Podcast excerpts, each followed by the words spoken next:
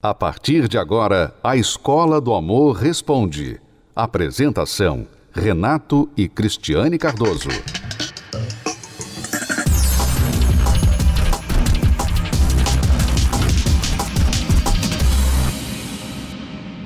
Vamos agora responder a pergunta da amiga do Jardim Oriental. Olá, professores. Estou casada há 27 anos e desde o início aceitei muitas mentiras. Meu marido sempre mentiu, por coisas bobas e até graves. Por isso, estou sempre desconfiada. Mas a situação piorou de um ano para cá, porque além das mentiras, ele teve um envolvimento fora do relacionamento. Ele não confessou, jura que não traiu, mas peguei várias situações que me levam a ter certeza de que isso realmente aconteceu. Perdi totalmente o interesse pelo nosso casamento. Nada que ele faz me anima. Em meio a tudo isso, ele ainda fez uma dívida em meu nome, sem me falar, e agora estou passando por problemas financeiros por causa disso. Sei que não me valorizei, fui engolindo vários camelos. Como dou um basta nessa situação? Como sair desse buraco sem fim? Então, você tolerou as mentiras do seu marido por 27 anos. Infelizmente. Né? E é isso que acontece quando a pessoa não dá um basta no abuso, não dá um basta nas situações intoleráveis. Você tem que se lembrar sempre desta verdade: que tudo o que você tolera hoje se tornará o normal de amanhã. O tolerável hoje será o normal de amanhã. E hoje o normal para você no seu casamento é a mentira, é a falta de confiança, porque você tolerou isso por 27 anos. Mas agora você quer saber o que, que eu faço para acabar com essa situação. O resultado disso, não é de surpreender, é que você perdeu totalmente o interesse pelo seu casamento, pelo seu marido. Então eu imagino, por suas palavras, que vocês já estão vivendo vidas separadas dentro da própria casa. Vocês já não compartilham vida de marido e mulher? Pelo menos é o que eu entendi do seu e-mail. Então, o próximo passo, há um passo que você pode tomar, que é você sair, você efetuar esta separação de fato. Porque talvez, pelo fato de você se manter neste casamento, apesar das mentiras dele, ele ainda tem alguns benefícios. Ele provavelmente ainda procura você para sexo de vez em quando, não sei se você cede. Ele provavelmente ainda beneficia dos seus cuidados da casa, de você administrar a casa, pagar certas contas e ajudá-lo de outras formas. Quer dizer, quais as consequências das mentiras dele? Quase nenhuma. Muito poucas ou quase nenhuma. Apesar do casamento infeliz ser uma delas. Mas você continua aí com tudo que ele fez. Então, se vocês já estão vivendo vidas separadas, efetue isso. Saia de casa ou peça que ele saia de casa. Para que talvez nesta separação você consiga forçar uma situação para que ele tome atitude de mudar ou de buscar ajuda para a mudança que ele precisa ter.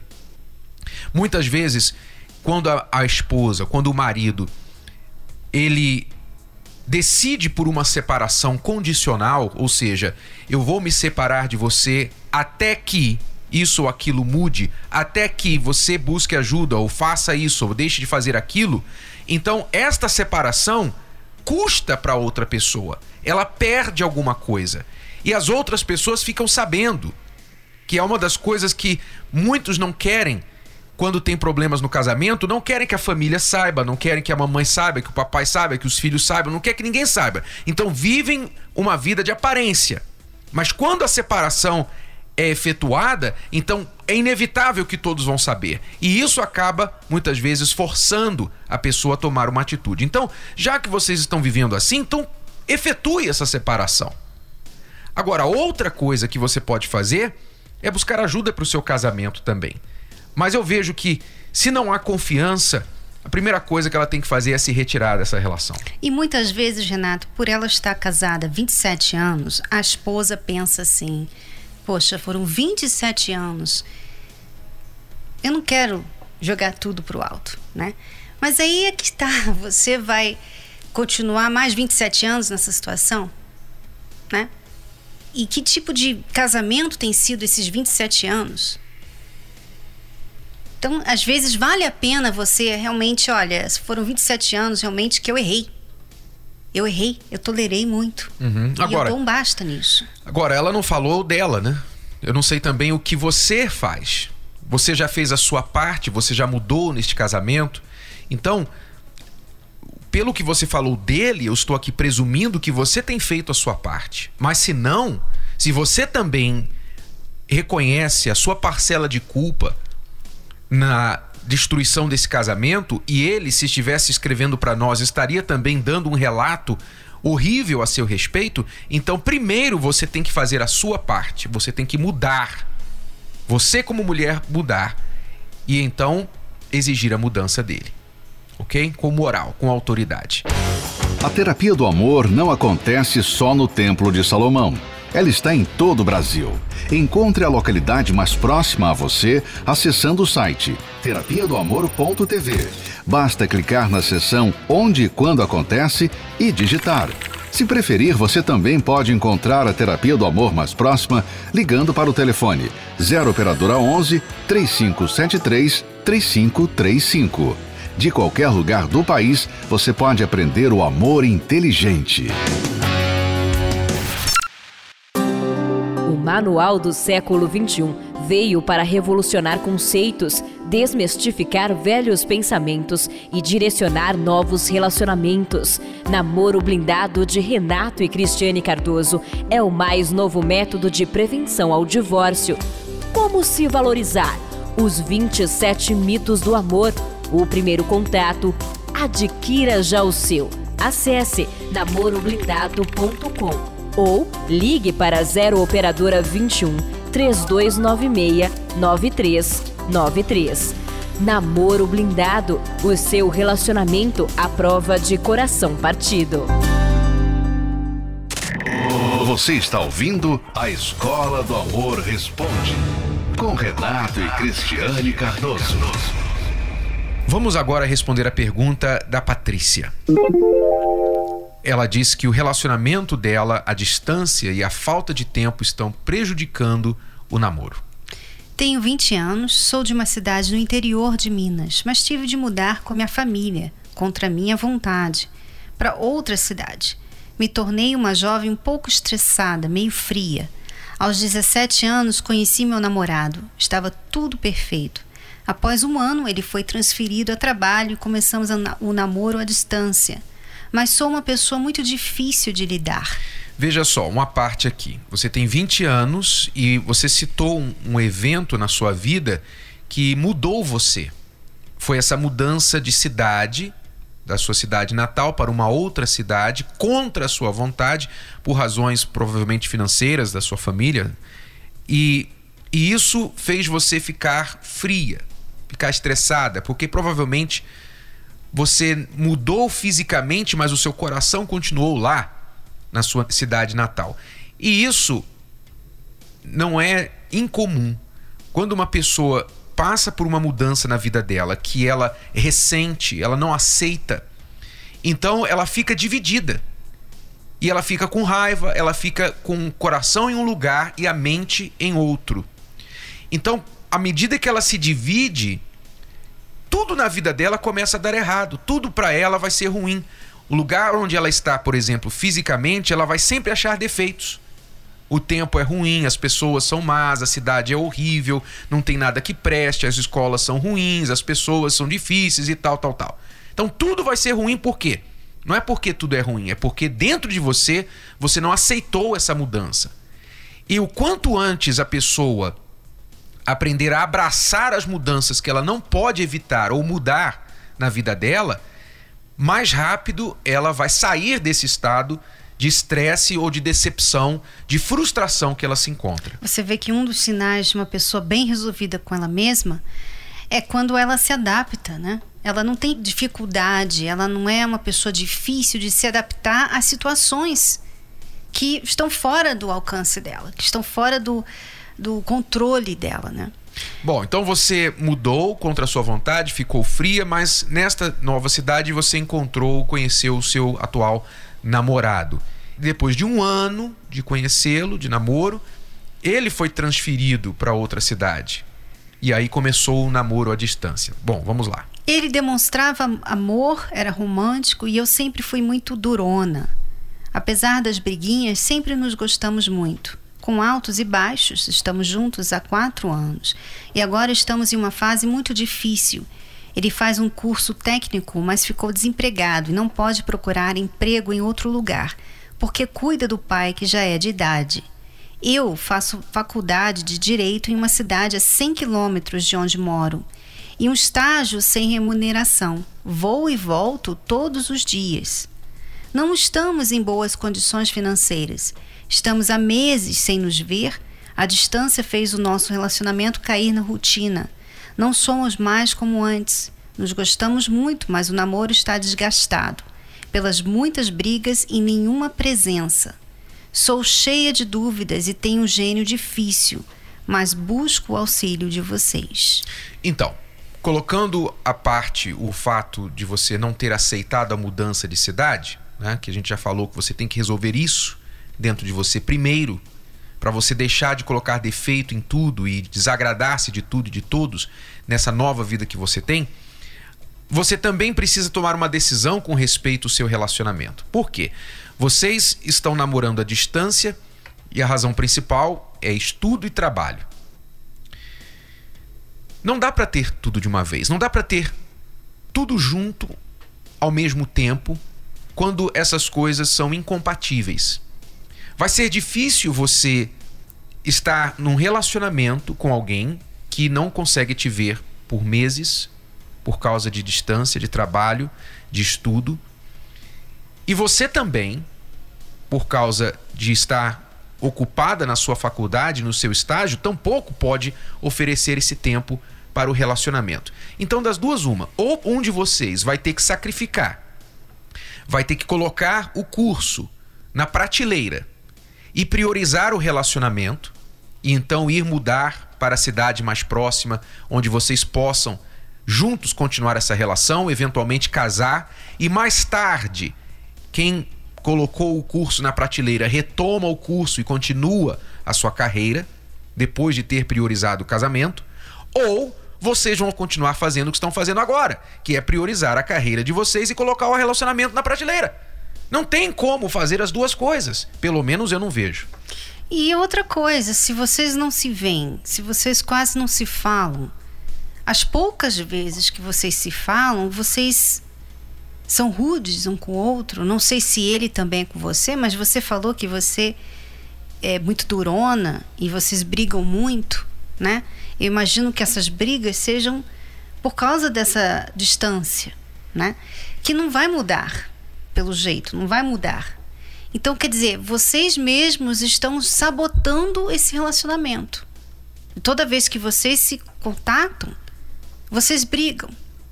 Vocês apontam o defeito, o erro do outro que, sinceramente, era para vocês estarem aproveitando aqueles poucos momentos juntos, uhum. né? Era para isso, pelo menos, poxa, a gente quase não se vê, a gente quase não se fala, não tem tempo, mas o pouquinho que eu tenho com ele, vamos fazer desse momento agradável, mas não, vocês estão brigando o tempo todo. Então é claro que o relacionamento vai se desgastar. É claro que vocês não vão ver futuro um com o outro. Você gostaria, você o ama, mas que futuro é esse? Imagina se vocês estivessem juntos, né? Porque se o pouquinho que eles têm longe está sendo difícil, imagina se eles estivessem juntos na mesma cidade. Pois é, eu não sei se é a questão da da frustração de não estar se vendo, que faz vocês ficarem assim, brigando todas as vezes que comunicam. Eu não sei o que, que é, qual a razão. Se o relacionamento em si tem um problema de entendimento, vocês não conseguem se entender, então há um outro problema mais sério. O problema não é nem a distância, porque se vocês, mesmo juntos, digamos, tira a distância e juntos vocês também não conseguem se entender, o problema não é a distância, o problema é outro. Mas se a distância é o único problema e essa questão da carreira, do estudo, do trabalho que está separando vocês, Então eu vejo que para resolver isso, vocês já estão quatro anos juntos. Eu acho que já deu para decidir. Vocês querem se casar ou, ou não dá para continuar? Ou vocês vão ter que separar e dizer: olha, chega, não dá mais. Você tem um objetivo diferente do meu, a gente não se dá. Ou então, quatro anos já foi suficiente para saber: eu quero me casar com você. Então, qual de nós vai abrir mão desse trabalho, desse estudo por agora para priorizar o casamento? Vamos nos casar. Nós não precisamos de ter muito dinheiro, vocês não precisam ter muito dinheiro para se casar, porque onde vive uma pessoa vive duas. Onde vive um, vivem dois. Então, pensem nisso. Pensem nisso. Vocês estão querendo abraçar o mundo e estão se frustrando porque não estão conseguindo. Priorizem, façam uma coisa de cada vez e vocês vão ter mais sucesso, mais êxito no esforço.